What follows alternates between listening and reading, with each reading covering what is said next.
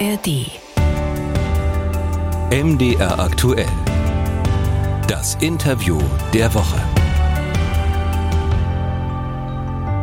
Hallo und willkommen. Ich bin Ralf Geißler, Wirtschaftsredakteur bei MDR Aktuell und bei mir im Studio ist Ulf Heidmüller zu Gast, Vorstandsvorsitzender der VNG in Leipzig, das umsatzstärkste Unternehmen in Ostdeutschland und ein Mann, der vielen Menschen im Winter hoffentlich Wärme ins Haus bringt. Hallo, Herr Heidmüller. Hallo, Herr Geißler.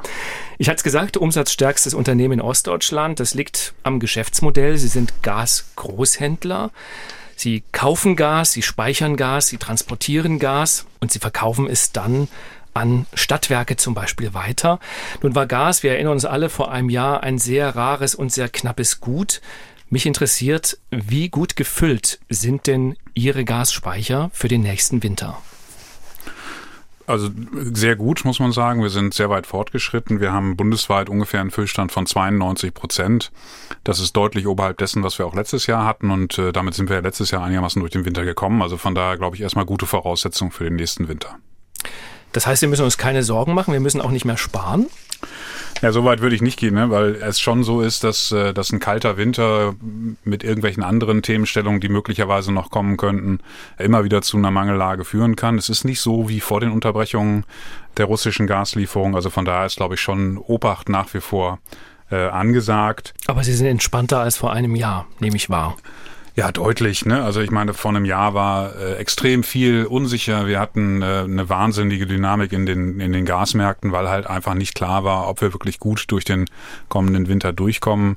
Äh, wir haben da Preisspitzen gesehen, die Faktor 10, 15 oberhalb dessen waren, was wir normalerweise an, an Preis sehen. Also wirklich dramatische Situationen. Das ist jetzt im Moment überhaupt nicht so. Die Preise, die sind ja in den letzten Monaten vor allem wieder relativ stark gesunken. Womit rechnen Sie denn? Also wird es noch weiter nach unten gehen? Werden vielleicht auch Verbraucher am Ende davon profitieren? Oder geht es vielleicht auch irgendwann wieder nach oben, weil es eben einfach kälter wird und die Nachfrage nach Erdgas auch wieder anzieht? Also Preisvorhersagen sind wirklich notorisch schwierig. Ne? Und wenn ich äh, eine Glaskugel hätte, in der ich das vorhersagen könnte, dann, hätte ich, glaube ich, auch einen anderen Job, weil dann bräuchte ich nicht für mein Geld arbeiten. Generell kann man sagen, hat sich die Situation wirklich auch von der Preissetzung her deutlich verändert.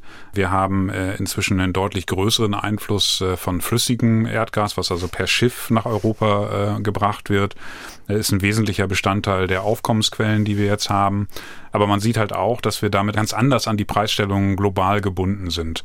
Es ging jetzt vor, vor kurzem die Frage durch die Presse, ob möglicherweise in Australien, also wirklich weit weg von hier, in Australien es zu Streiks kommen könnte in der dortigen LNG, also Flüssiggasproduktion, und das hat bei uns hier zu Preisvolatilitäten geführt, dass die Preise teilweise um ein Drittel nach oben geschossen sind. Also man sieht, solche Gerüchte können jetzt schon dazu führen, dass wir deutliche Preissteigerungen sehen können. Das kann auch wieder nach unten gehen. Also von daher, man sieht, wir haben eine ganz andere Dynamik jetzt in den Märkten, als wir das äh, in, in den Jahren vor dem Ukraine-Krieg äh, und den Unterbrechungen der, der russischen Gaslieferungen hatten.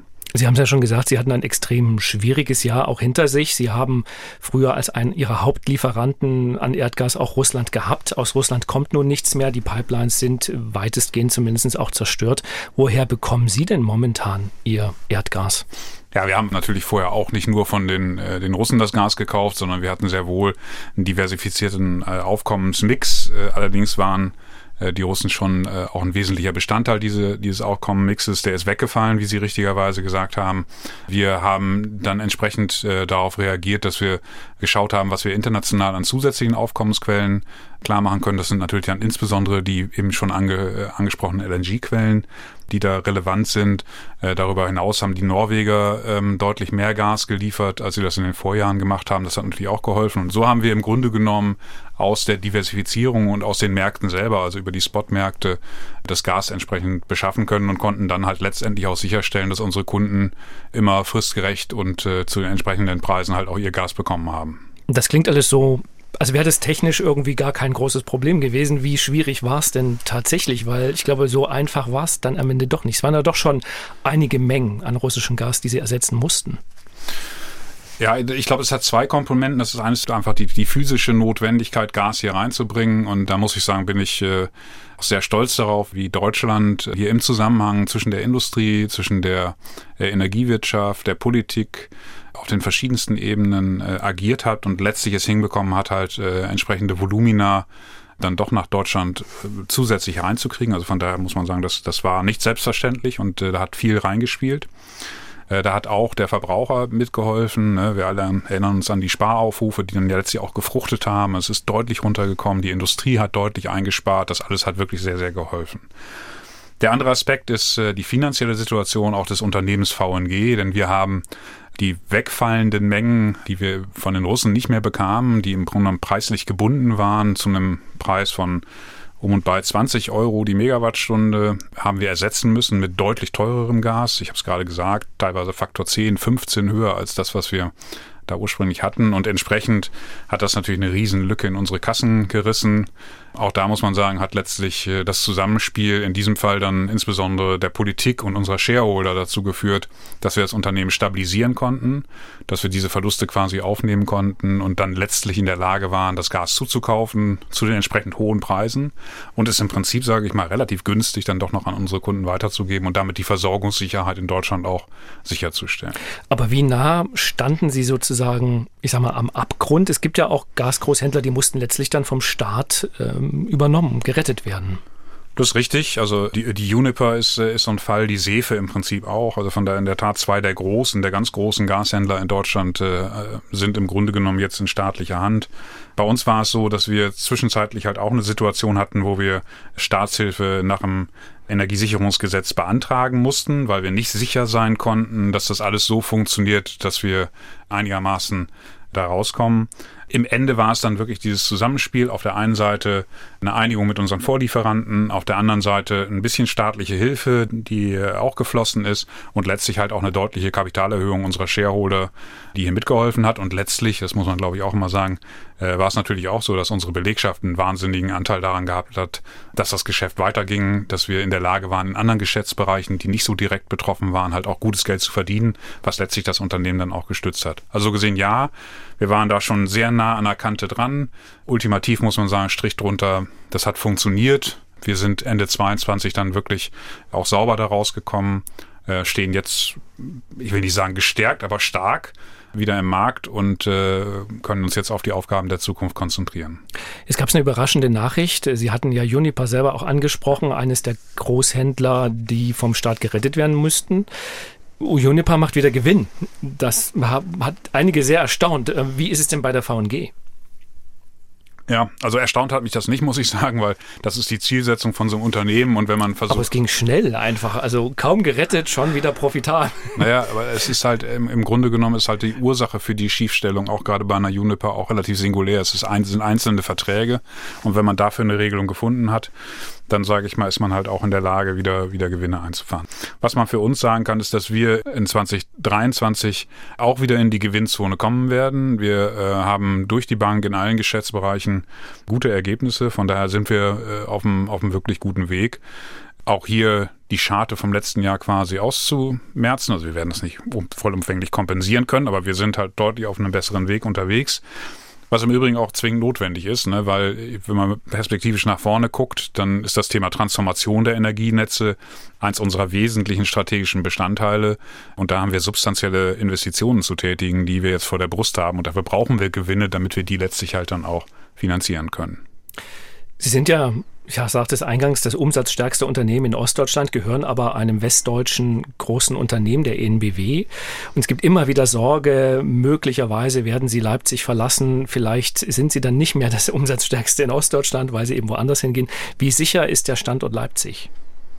Äh, also zum einen ist die NBW nicht der alleinige Eigentümer, sondern der Mehrheitsaktionär. Der Mehrheitseigentümer, also in, ja. der, in der Tat und auch wirklich relevant für uns und auch maßgeblich daran beteiligt, dass das Unternehmen noch da ist. Ja, das muss man, glaube ich, auch mal sagen. Was den Verbleib in, in, in Leipzig angeht, gibt es überhaupt gar keine Diskussion. Also von daher, da ist, ist äh, überhaupt gar nichts, was irgendwie darauf hinweisen könnte, dass sich das ändert. Da gilt letztlich das, was Herr Mastio, der, der ehemalige CEO der NBW, mal gesagt hat, äh, die VNG gehört nach Leipzig wie das Gewandhaus. Und äh, das finde ich eine sehr, sehr schöne Aussage und die steht. Wir haben ja jetzt viel über Erdgas gesprochen, aber tatsächlich ist ja Erdgas, das wissen Sie auch, ein endliches Geschäft. Die Europäische Union will klimaneutral werden und irgendwann wird es ohne Erdgas gehen müssen. Was machen Sie dann als Gasgroßhändler. Ja, also in, in der Tat, die politische Zielsetzung der EU und Deutschlands äh, ist äh, bis 2045 klimaneutral zu sein. Dem schließen wir uns an. Also von daher auch unsere Zielsetzung. Es geht klar in diese Richtung. Und das haben wir letztlich halt auch in der Strategie so äh, hinterlegt und, und, äh, und festgemacht. Was wir, ich glaube, in 2022 wirklich sehr schön gesehen haben, ist, dass nur mit Strom diese Wirtschaft nicht funktionieren wird. Also wir brauchen Moleküle im Energiesystem, die müssen aber eben dekarbonisiert sein. Da sehen wir unsere Rolle, diese Transformation halt nicht nur mit zu begleiten, sondern auch zu gestalten. Das ist insbesondere das Thema Wasserstoff, darüber hinaus aber halt eben auch das Thema Biogas. In beiden Bereichen werden wir massiv investieren in den nächsten Jahren. Ich möchte trotzdem, dass dann darüber nicht vergessen wird, dass das Thema Erdgas uns als, als Brückentechnologie doch noch einige Jahre, wenn nicht Jahrzehnte begleiten wird.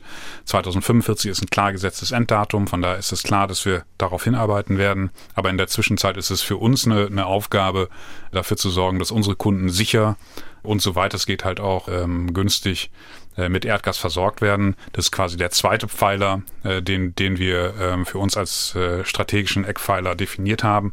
Äh, und last not least, äh, Sie sprachen es im Prinzip ja schon an, haben wir eine regionale Rolle zu spielen. Wir sind das umsatzstärkste Unternehmen im Osten. Wir sind ein wesentlicher Arbeitgeber hier, aber wir sind eben auch dafür verantwortlich, dass die wirklich zwingend notwendige Energieinfrastruktur, die notwendig ist, um den Osten von Deutschland halt auch mit Arbeitsplätzen zu versorgen, um hier Wachstum zu generieren, um hier Strukturwandel zu generieren, dass diese Infrastruktur tatsächlich auch sichergestellt wird. Jetzt haben Sie den Wasserstoff schon angesprochen. Sie investieren äh, in die Erzeugung von, von grünem Wasserstoff. Momentan geht das ja im Grunde nur durch die Unterstützung des Staates. Also sämtliche grüne Wasserstoffprojekte, die ich zumindest kenne, die haben alle irgendwie eine Förderung bekommen. Und es gibt, glaube ich, Leute, die sagen, grüner Wasserstoff ist der Champagner der Energiewende. Also das Gas ist sehr, sehr teuer. Wo sehen Sie denn da am Ende überhaupt Anwendungsmöglichkeiten? Also wird das ein Gas sein, was dann auch in der Gasheizung beim Endverbraucher ankommt? Oder ist das eher was, wo Sie sagen, das macht man für die Industrie und ansonsten wahrscheinlich für niemanden? Letztlich ist die Frage, wie kriegen wir es auf der einen Seite hin, diese Industriegesellschaft zu stabilisieren und auf der anderen Seite die Dekarbonisierung voranzutreiben. Und da drin wird Wasserstoff eine wesentliche Rolle spielen müssen, weil es einfach keine Alternativen dazu gibt. Das gilt nicht für alle Bereiche. Klar ist, dass sowas wie Elektromobilität äh, gerade im Personenverkehr, also im Pkw-Bereich halt eine wirklich hervorragende Alternative ist. Da braucht man nicht weiter drüber nachdenken. Aber es gibt halt eine ganze enge Menge von Anwendungsfällen, wo das gerade nicht gehen wird. Äh, und auf diese Anwendungsfälle konzentrieren wir uns letztlich, sagen wir, auch mit dem, was wir zur Verfügung stellen werden. Wenn man dann mal so durchguckt, was das eigentlich ist, dann äh, sind das äh, im Prinzip sagen wir, im Wesentlichen die Industriebereiche, in denen äh, man nicht in der Lage sein wird, nur mit Strom halt äh, die Prozesse äh, darzustellen. Da geht es zum einen um die Bereitstellung von Energie, aber zum anderen halt auch um die Bereitstellung von, äh, von Rohstoffen für die Industrie, gerade auch für die chemische Industrie. Das Zweite, wo es glaube ich auch völlig unstrittig ist, dass äh, Wasserstoff eine Rolle spielen wird, ist die Bereitstellung von Strom, wenn eben nicht die Sonne scheint und nicht der Wind weht. Also dieses berühmte Dunkelflaute-Thema, mhm. wo man sich Gedanken darüber machen muss, wie speichert man erneuerbare Energien. Und da ist Wasserstoff halt eine hervorragende Perspektive, um letztlich äh, diese Speicherung dann auch darstellen zu können. Das ist, glaube ich, unstrittig. Die anderen Sachen, entschuldigen Sie, dass ich so rede, die anderen Sachen äh, im, im Rahmen von Wärmemarkt, was das Thema Mobilität angeht, ich glaube, da ist viel Möglichkeiten da. In welche Richtung es denn letztlich gehen wird, muss man nochmal schauen. Ich glaube, da gibt es auch momentan keine einzelne Antwort, also keine Silver Bullet, wo man sagt, so ist es, sondern man muss, glaube ich, im Laufe der Zeit halt auch ein Stück weit äh, nochmal evaluieren, was denn wirklich sinnvoll möglich ist und ob Wasserstoff dann in den Heizungssystemen landet oder nicht. Ich glaube, da, da wird noch einige Zeit brauchen, um äh, das wirklich herauszu, herauszukristallisieren. Sie sagten ja vorhin, man wird es Erdgas noch eine Weile brauchen als Brückentechnologie. Und es wird ja immer so ein bisschen darüber gestritten, wie lange braucht man das noch, wie schnell kommen die grünen Gase. Ich war gerade an der Ostsee, da gibt es ja eine große Debatte auch darüber, ob man diese LNG-Terminals, also diese Flüssiggasterminals überhaupt noch benötigt oder ob man nicht viel schneller auch in diese grüne Gaswelt kommt. Brauchen wir einen LNG-Terminal an der Ostsee oder geht es eigentlich auch ohne?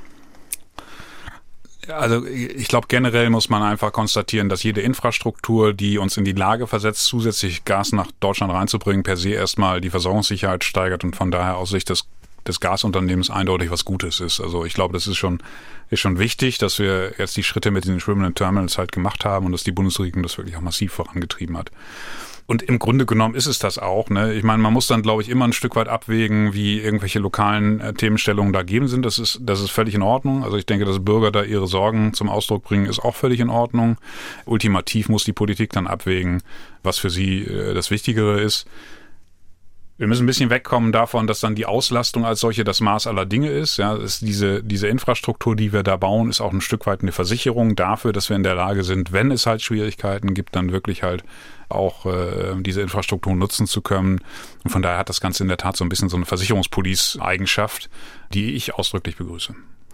Herr Heidmüller, ich habe gelesen, dass Sie privat auch Musik machen und Sie haben sogar eine Firmenband Metallica.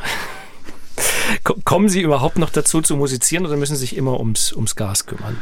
Also Metallica hat mich einmal mitsingen lassen und von daher war ich da sehr dankbar für.